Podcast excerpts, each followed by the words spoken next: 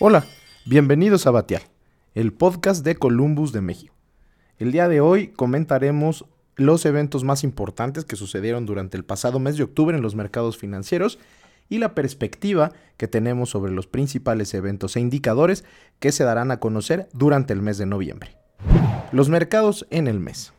El mes de octubre se caracterizó por el incremento en la visión de los mercados financieros sobre un crecimiento económico menos dinámico a lo que se especulaba más temprano en el año.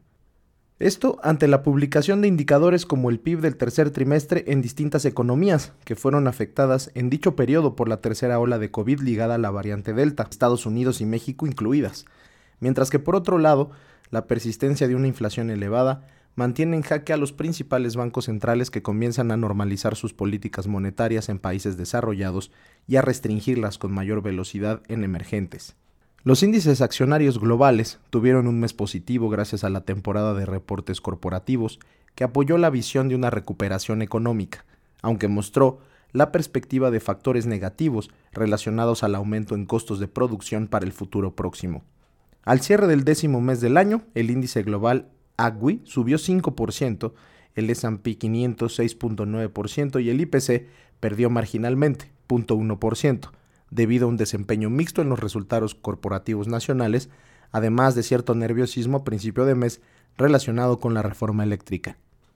Por su parte, en el mercado de renta fija, el anuncio de la Fed a principios de este mes de la reducción de su programa mensual de compra de activos ya era ampliamente descontado en octubre. Esto presionó las tasas al alza durante buena parte del mes, aunque hacia el cierre se observó un aplanamiento generalizado de las curvas de rendimiento a nivel global. Ante este contexto, la tasa del referencial a 10 años alcanzó niveles superiores al 1.7% para cerrar el mes en 1.56% y actualmente cotizar por debajo del 1.5%. En emergentes, la tendencia de los bancos centrales también es restrictiva. En México, la curva de rendimiento local se aplanó.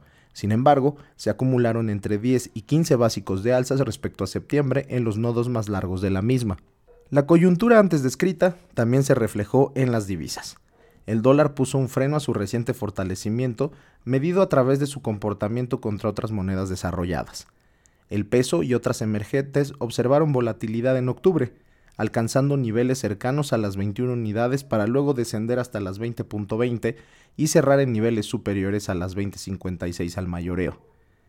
Este comportamiento fue resultado de la incertidumbre monetaria y la perspectiva de acción por parte de Banjico en dicho entorno, y también al entorno político local. ¿Qué esperar en noviembre? Tal como fue el comportamiento en los indicadores de crecimiento del último trimestre y hasta septiembre, la perspectiva sigue siendo de un menor dinamismo en la economía global, como han mostrado los recientes recortes a la perspectiva de crecimiento para 2021 y 2022 por parte del Fondo Monetario Internacional, específicamente en el PIB estimado para Estados Unidos, de 7 a 6% para este año y alrededor de 3,5 para 2022. Debido a ello, cobrará relevancia la información del consumo, ingreso, gasto y empleo en el último trimestre en la Unión Americana, particularmente como catalizadores para una normalización monetaria más agresiva por parte de la Fed el próximo año. En ese sentido, hoy los mercados financieros globales empiezan a descontar movimientos de alza en las tasas de referencia de los bancos centrales de países desarrollados, tan pronto como el primer semestre de 2022. Incluso para el caso de la Reserva Federal se considera que pudiera darse inmediatamente después de que termine el taper o reducción gradual de las compras de activos mensuales que realiza el Banco Central y que se anunció el pasado 3 de noviembre. Por esta razón, las curvas de rendimiento se han aplanado, con alzas en la parte corta por la perspectiva de acción de las instituciones monetarias y las partes largas han bajado por la estimación de menor crecimiento e inflación en el largo plazo. A pesar de esto, con una inflación creciente, las tasas reales siguen en niveles bajos, favoreciendo la búsqueda de activos con mayor rendimiento, como los índices accionarios u otros, no tradicionales. Mientras la percepción sobre la economía global es menos optimista, los pronósticos sobre la inflación continúan incrementándose. En primer lugar, por la crisis energética que impacta a insumos importantes para la industria, como son los precios de combustibles, caso específico del gas natural y el petróleo, mientras que otros bienes y servicios siguen siendo impactados por la economía post-pandemia, con disrupciones en las cadenas de suministro, cuellos de botella y choques de oferta resultado de la apertura de muchas actividades. En el frente fiscal, que también se ha mantenido como uno de los principales focos de atención de los mercados recientemente, siguen las negociaciones de la Casa Blanca y los congresistas de ambos partidos para aprobar hasta 3.5 billones de dólares para un programa enfocado en infraestructura y que permitiría cubrir el fin del programa de gasto que generaron transferencias a las familias norteamericanas y que estaría vigente en el resto del mandato de Joe Biden. Adicionalmente, se discutirá el límite de endeudamiento después de que en septiembre se extendiera el plazo para el cierre del gobierno norteamericano hasta principios de diciembre, para poder discutir dicho incremento. Para la economía mexicana se mantiene un entorno internacional favorable, aunque menos optimista, donde se espera el impulso de la economía local a través de una demanda externa robusta y entrada de remesas.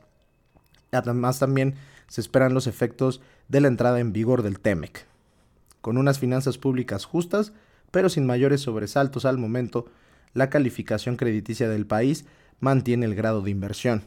En este sentido, cabe destacar que factores políticos como el impulso a la ley eléctrica pudiera generar nuevamente pesimismo en la inversión privada y varios puntos de dicha ley, como la posibilidad de desaparecer comisiones reguladoras o impedir la entrada de capital extranjero a las energías limpias, serían un factor negativo para la nota soberana. Para este tema cabe destacar que las discusiones podrían pasar al próximo año, específicamente al mes de abril.